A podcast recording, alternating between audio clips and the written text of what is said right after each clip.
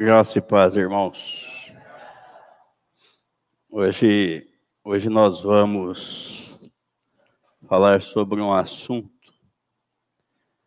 que pouca gente conhece. Vamos falar sobre a vida. Já ouviu falar sobre a vida? A origem da vida? E sobre a origem da vida? Já ouviram falar? Os cientistas estão até hoje queimando fosfato para descobrir a origem da vida. O mundo gasta bilhões de dólares por ano em projetos para descobrir a origem da vida. Sabiam disso? Bilhões de dólares. Vamos abrir as nossas Bíblias no livro de Gênesis, capítulo 1. Capítulo 1.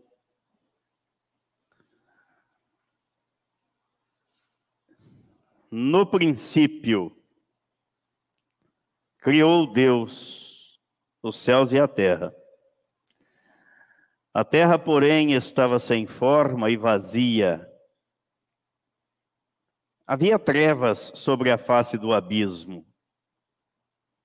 E o Espírito de Deus pairava por sobre as águas. E disse Deus: haja luz, e houve luz.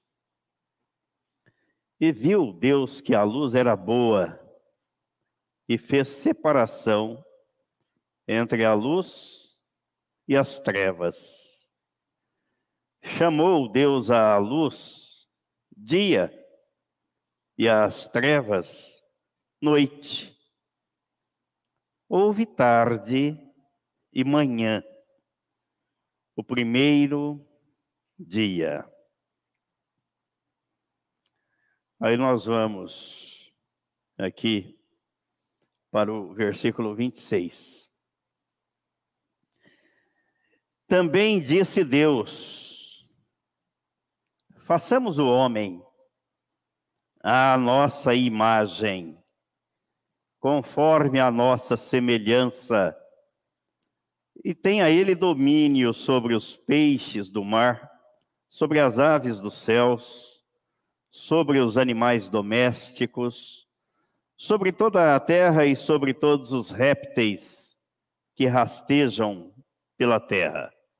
Criou Deus, pois, o homem à sua imagem, a imagem de Deus o criou, homem e mulher os criou.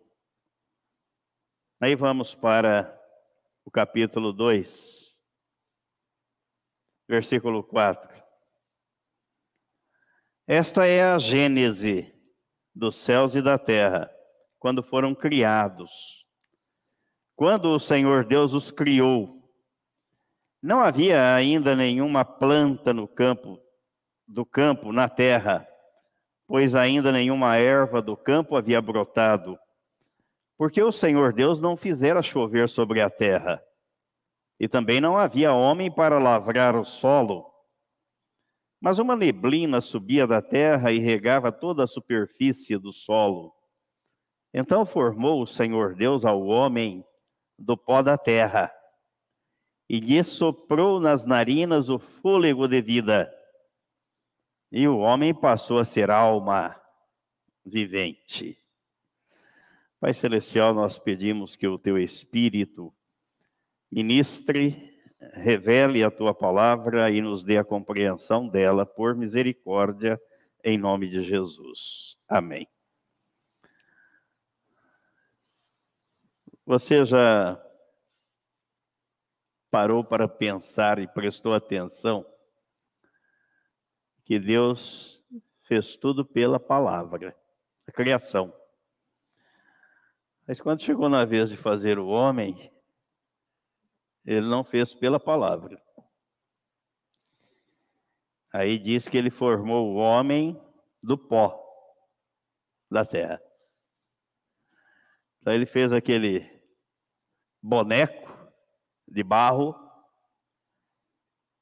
e o texto bíblico diz que ele soprou nas narinas daquele boneco de barro o fôlego de vida e aquele homem passou a ser alma vivente.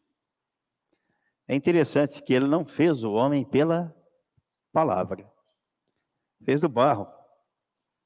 Mas aí nós vamos e o texto diz que ele se tornou alma vivente. Aí nós vamos para a primeira carta aos Coríntios, no capítulo 15.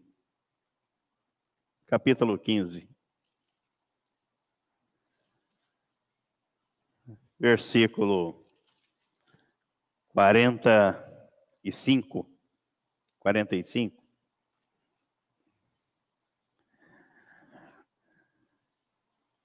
Pois assim está escrito: o primeiro homem, Adão, foi feito alma vivente. Então está de acordo com o texto de Gênesis 2, 7. Alma vivente. O último Adão, que é Jesus Cristo. porém é espírito vivificante. Então Deus não fez o homem do barro homem espiritual. Fez alma vivente, deu vida, mas não vida espiritual. Não fez pela palavra, fez do barro. Agora, aqui o apóstolo Paulo está dizendo que Jesus é espírito que dá vida, que vivifica este homem, alma vivente. Mas não é primeiro o espiritual, ninguém nasce com vida espiritual. E sim o natural. Depois o espiritual. Que ordem perfeita. O primeiro homem formado da terra é terreno. O segundo homem é do céu. Então Jesus veio do céu.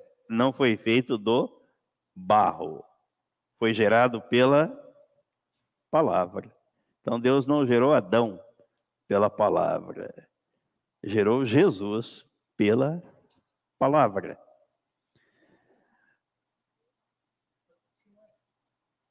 O primeiro homem formado da terra é terreno, o segundo homem é do céu.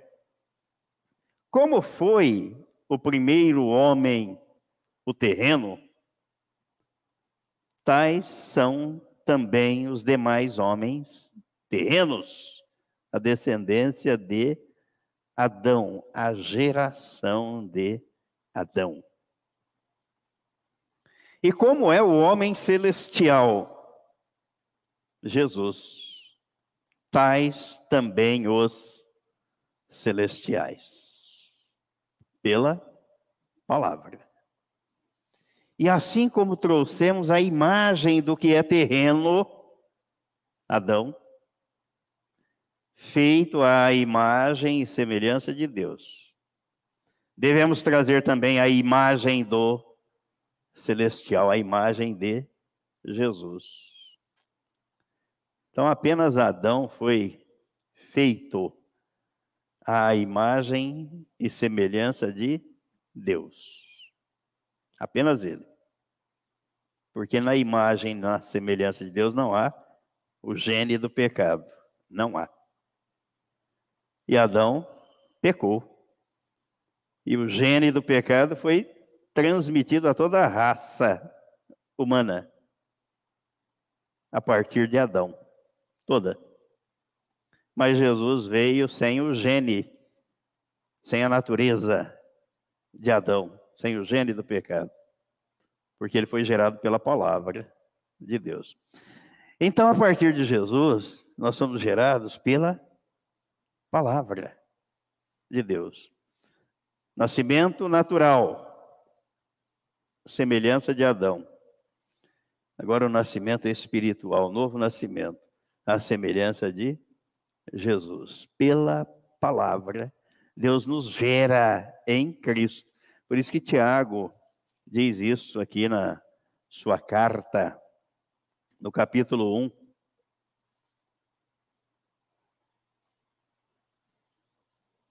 Capítulo 1, versículo 18. Pois segundo o seu querer, ele nos gerou pela palavra da verdade, para que fôssemos como que primícias das suas criaturas. Cristo, o primogênito, todo aquele que é gerado pela palavra de Deus em Cristo, se torna primícia das criaturas, da criação, do novo homem, da nova criatura, por Deus, através da palavra. Então, Deus, aqui está a origem da vida. Eu, quando estava meditando neste assunto, ainda pensei que já fizemos outras reflexões, e aqui não cabe, não nos interessa discorrer ou falar sobre a teoria da evolução de Charles Darwin. Não é isso que interessa aqui para nós. Isso aí está superado, está ultrapassado.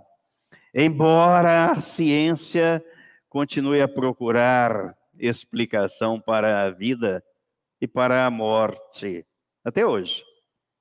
E se gastam fortunas. Vou ler aqui depois para vocês o tanto que se gasta de dinheiro na investigação de uma coisa inócua. Porque a Bíblia trata do assunto, mas a Bíblia é matéria de. O que o autor da carta aos Hebreus diz aí no capítulo 11. No capítulo 11, que se houvesse o respeito pela palavra, a fé que ela gera no coração daquele que lê e nela acredita, não necessitaria se gastar tanto dinheiro e se perder tanto tempo na busca pela descoberta de algo que está patente na Bíblia. Capítulo 11, versículo 3 da carta aos Hebreus. Pela fé, entendemos que o universo, que foi o universo, formado pela palavra de Deus, de maneira que o visível veio a existir das coisas que não aparecem. E voltando lá no texto de Gênesis, no capítulo 1, no versículo 2, isso aqui dá para termos uma boa visão daquilo que o autor da carta aos Hebreus está dizendo. Gênesis 1, versículo 2: A terra, porém, estava sem forma e vazia. Havia trevas sobre a face do abismo. Então, nós vemos três coisas aqui, né? Não tinha forma, não tinha nada e havia trevas. e o Espírito de Deus pairava sobre as águas. Não havia nada. E disse Deus: haja luz. E as trevas se dissiparam. Aí o autor da carta aos Hebreus está dizendo: pela fé, entendemos que foi o universo formado pela palavra de Deus de maneira que o invisível, não tinha nada, não tinha forma e havia trevas, veio a existir das coisas que não aparecem. Mas o que é fé? Ele diz aí no versículo 1: é a certeza de coisas que se esperam, a convicção de fatos que se não veem. A ciência não explica a fé, mas a fé explica a ciência. E aí no versículo 6, deste mesmo capítulo 11 de Hebreus, ele diz: de fato, sem fé, é impossível agradar a Deus, porquanto é necessário que aquele que se aproxima de Deus creia que ele existe e que se torna galardoador dos que o buscam. Ele recompensa aqueles que o buscam e creem na sua palavra. Feito isso, há uma eterna luta na tentativa de descobrir a origem do universo. O ser humano, se o ser humano conhecesse e acreditasse no que está escrito na Bíblia, não haveria necessidade de investir bilhões de dólares em pesquisas inócuas, na busca de um conhecimento superficial, distorcido da realidade e que levará a lugar nenhum. Nenhum. A ciência não explica a fé. E por ela, não se pode compreender as coisas espirituais. A fé explica a ciência e recebe a revelação da obra criadora e da obra redentora. Mas a recíproca jamais será verdadeira, ou seja, a ciência jamais explicará a fé.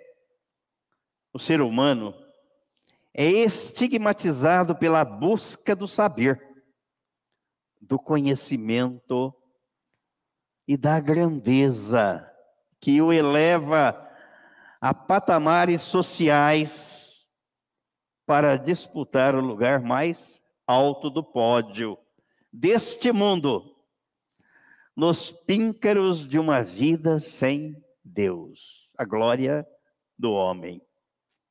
No reino de Deus, no entanto, o pódio mais alto proposto é a cruz de Cristo, onde Jesus foi crucificado e o cristão está crucificado com ele. Por isso que o apóstolo Paulo diz na carta aos Gálatas, né, 6,14, que longe, mas longe, bem longe de mim esteja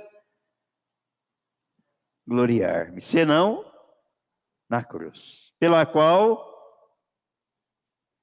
eu estou crucificado para o mundo e o mundo está crucificado para mim.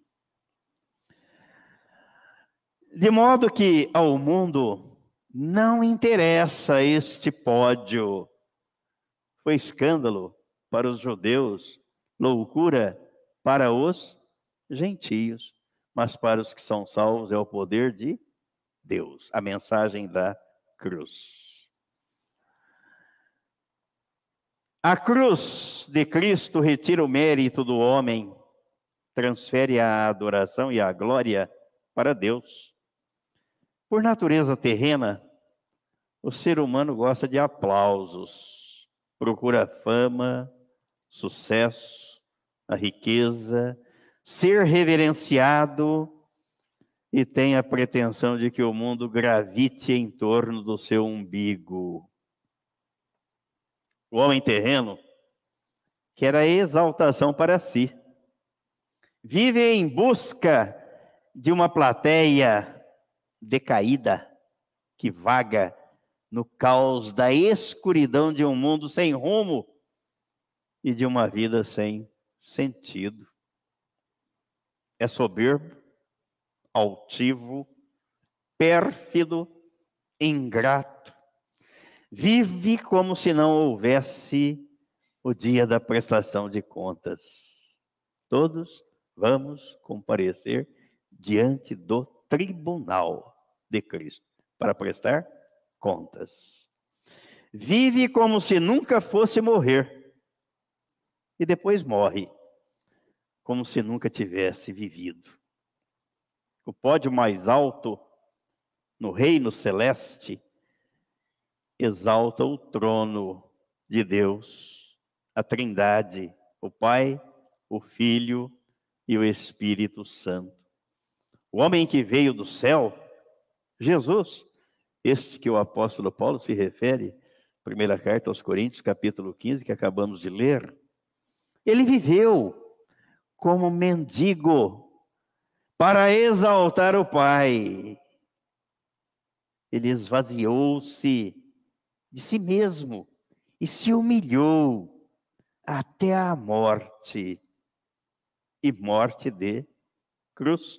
Vamos ver na segunda carta aos Coríntios, no capítulo 8, toda a riqueza e o patrimônio que Jesus construiu na terra e trouxe para a terra, que o apóstolo Paulo relata aí, segunda carta aos Coríntios, capítulo 8, e qual foi a lição que Jesus deixou ou pretendeu deixar com isso. Versículos 8 e 9. Não vos falo na forma de mandamento para provar pela diligência de outros a sinceridade do vosso amor. Pois conheceis a graça de nosso Senhor Jesus Cristo, que sendo rico, se fez pobre por amor de vós, para que pela sua pobreza vos tornasseis ricos. Gosto sempre de lembrar que quando Jesus entrou em Jerusalém, eu tenho uma reflexão que eu já preguei aqui há muitos anos, né, mas tem um esboço dela aqui, de vez em quando eu vejo. O rei rumo ao Calvário, entrando em Jerusalém, montado num jumentinho que não era dele, com uma túnica que também não era dele. Sendo rico, se fez pobre por amor de nós. A incredulidade quanto à palavra de Deus leva o ser humano a envidar todos os meios de pesquisa, esforços, dispêndio de recursos, tempo e dedicação para descobrir a origem da vida. Estão pesquisando até hoje. Se tivesse humildade, se contentaria com o que está escrito na Bíblia, pois ela satisfaz, ela é suficiente e não deixa dúvidas quando o assunto é vida ou morte. Aos que colocam a palavra de Deus em descrédito, dizendo não saber quem a escreveu, e se o que nela está escrito é a verdade? A resposta é simples.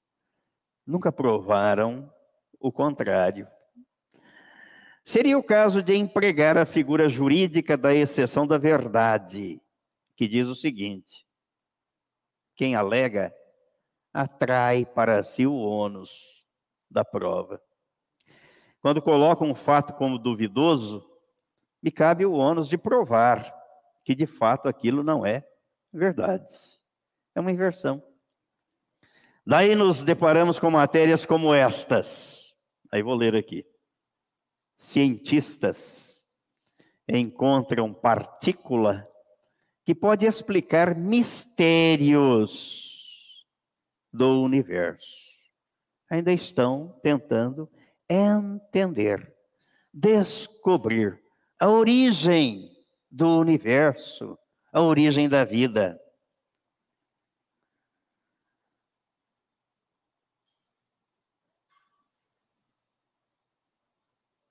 O resultado da pesquisa, da descoberta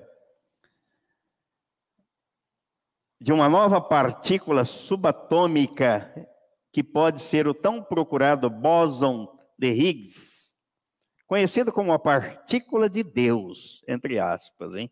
Isso é matéria jornalística.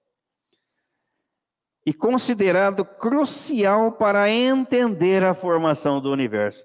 No capítulo 1 de Gênesis está dizendo como é que foi criado, como se deu a formação do universo, a origem de todas as coisas. Não precisa gastar bilhões, nem tempo de pesquisa para isso. Está escrito aqui, mas é pela fé. É pela fé. Aí a própria Bíblia diz que para os homens tem mais importância, maior importância, e vale mais o que os homens falam do que aquilo que Deus fala. O resultado foi considerado preliminar e um indicativo forte e sólido da partícula. Ainda assim, são necessárias mais pesquisas para comprovar o que eles viram.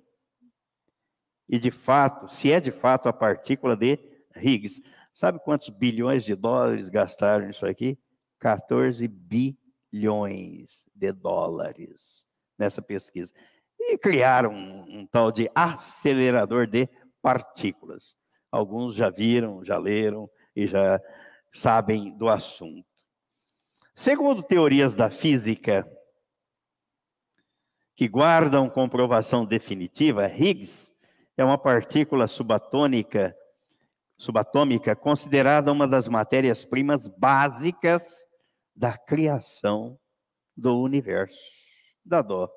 Eu confesso que tenho pena de ver alguém gastar tanto tempo, tanto dinheiro, tanto estudo para chegar a essa conclusão.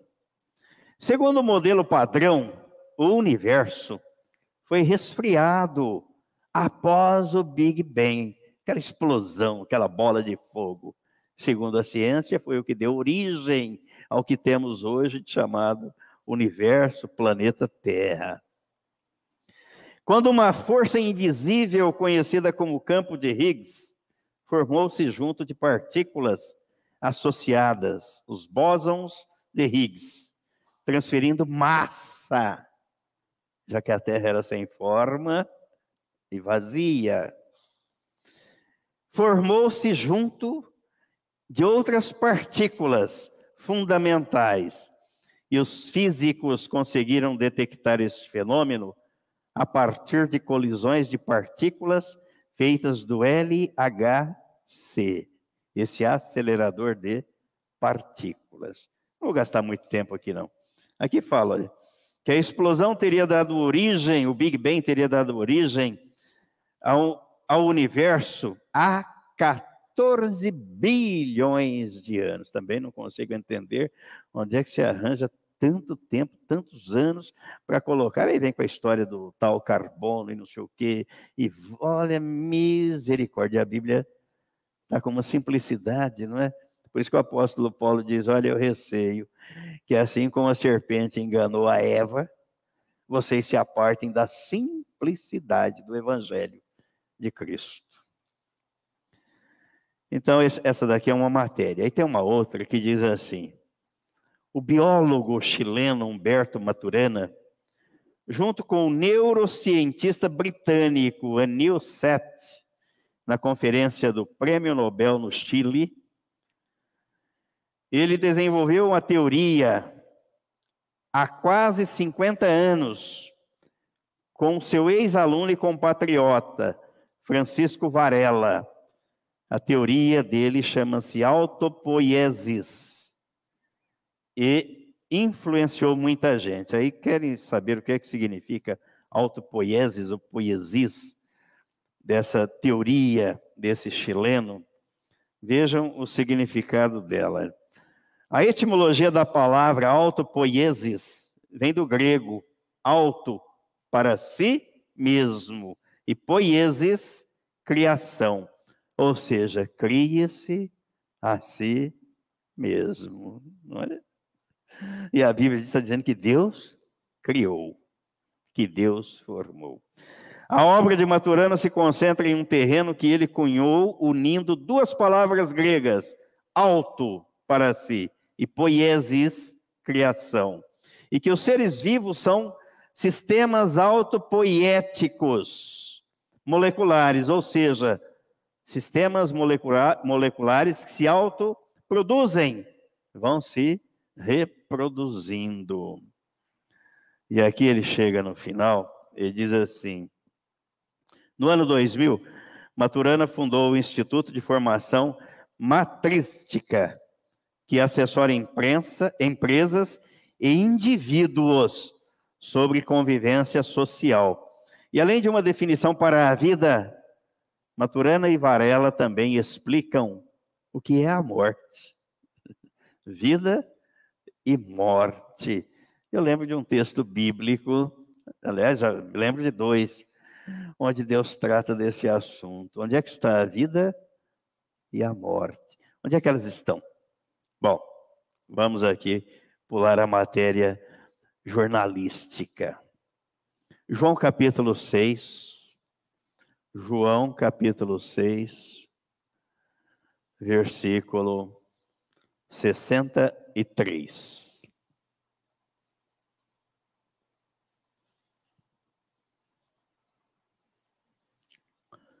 O Espírito é o que vivifica.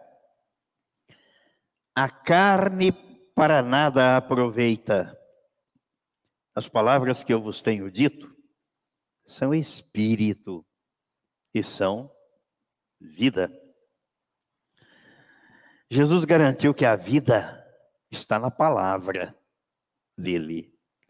Porque pela palavra Deus fez tudo, criou tudo, exceto o homem que ele fez, formou do barro, soprou nas suas narinas o fôlego de vida. Aquele que tinha vida transmitiu vida a quem não tinha. E o novo homem, Deus cria pela palavra, dando a vida, transmitido a vida de Cristo.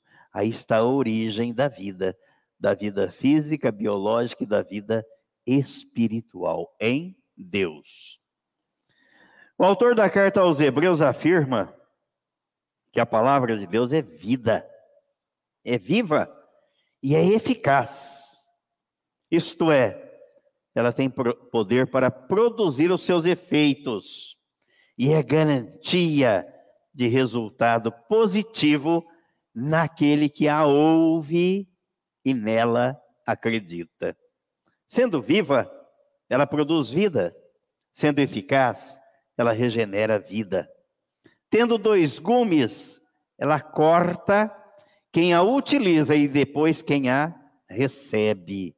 Sendo cortante, ela traz à luz os motivos obscuros do subconsciente ao tratamento psiquiátrico e psicológico aqui. Olha o divã do doutor Jesus Cristo, com que ele trata, da forma como ele trata as pessoas, pela palavra, para que sejam por ela purificados João capítulo 15, vós já estáis limpos pela palavra que eu vos tenho dito. Sendo apto para discernir, ela julga os valores e separa o joio do trigo. É a palavra quem me diz, isso presta, isso não é bom, isso agrada a Deus, isso não agrada. É pela palavra que eu sou santificado, separado do cotidiano para agradar ao Senhor. Ela separa o crente do incrédulo, o cristão do religioso, o santo do profano, o limpo do imundo, o pecador do salvo, a nova da velha criatura e os filhos de Deus dos filhos do diabo. Ela separa. E Tiago afirma que Deus nos gerou em Cristo pela palavra, não conforme o sistema ou as tradições religiosas do mundo.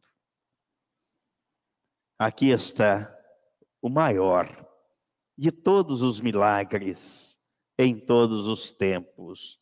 A origem da vida e da nova vida, da vida regenerada em Cristo, mediante a pregação do Evangelho. Segunda carta a Timóteo, segunda carta, no capítulo 1, capítulo 1, versículo 8 ao 10. Escreveu assim o apóstolo Paulo: Não te envergonhes, portanto, do testemunho de nosso Senhor, nem do seu encarcerado, que sou eu.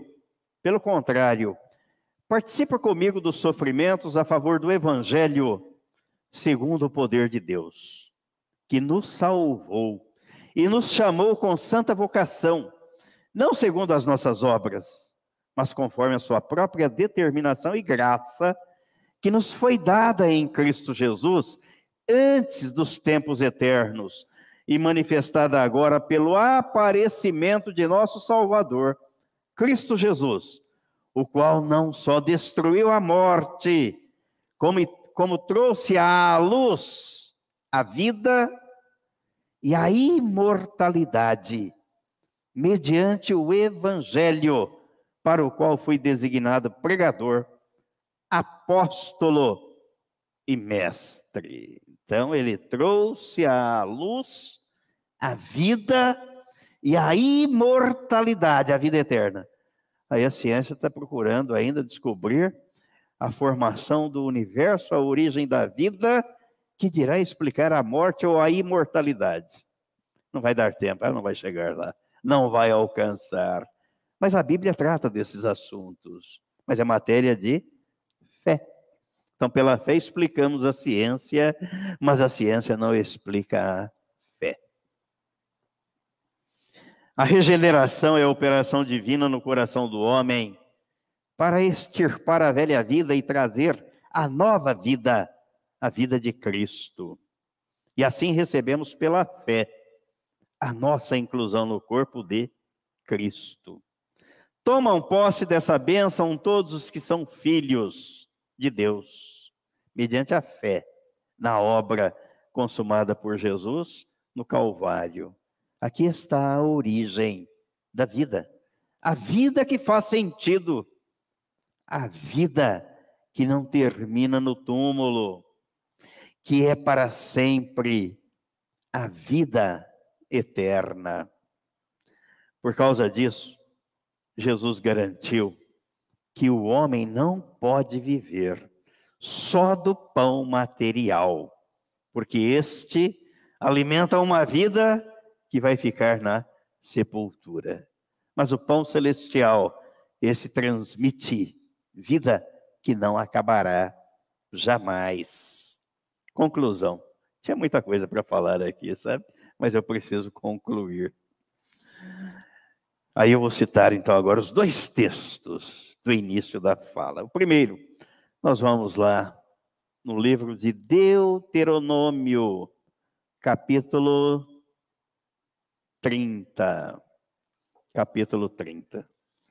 Versículo 19. Versículo 19. Os céus e a terra tomo hoje por testemunhas contra ti, que te propus a vida e a morte, a bênção e a maldição. Escolhe, pois, a vida para que vivas tu e a tua descendência. Aí Jesus vem e diz: Eu sou o caminho, a verdade e a vida. E ninguém vem ao Pai senão por mim. A origem da vida é o próprio Deus, porque Ele é a fonte da vida. E o segundo texto está no livro de Provérbios. Provérbios 18. 18. 18. Versículo 21. 21. A morte e a vida estão no poder da língua. O que bem a utiliza, come do seu fruto. O que é que você confessa? Palavra de vida ou de morte? De bênção ou de maldição? É você quem maneja Cristo é a vida. E o velho Salomão está dizendo aqui: olha, a morte e a vida estão no poder da língua. Confesse a Cristo como seu Senhor. como seu Salvador e você vai encontrar a vida, a vida eterna. Mas caminhe maldizendo da vida e da sorte e falando mal do governo e de todo mundo, que você caminhará para a morte. É uma questão de opção. O que é que você está confessando ou falando ao longo da sua existência? A proposta do Senhor é que façamos a opção pela vida e não pela morte, pela bênção, porque Ele já nos abençoou em Cristo, já derramou sobre nós toda sorte de bênção celestial em Cristo. E as pessoas fazem a opção pela morte. A origem da vida está na palavra de Deus, porque pela palavra ele criou todas as coisas e nos recriou em Cristo Jesus pela palavra. Amém e amém. E amém.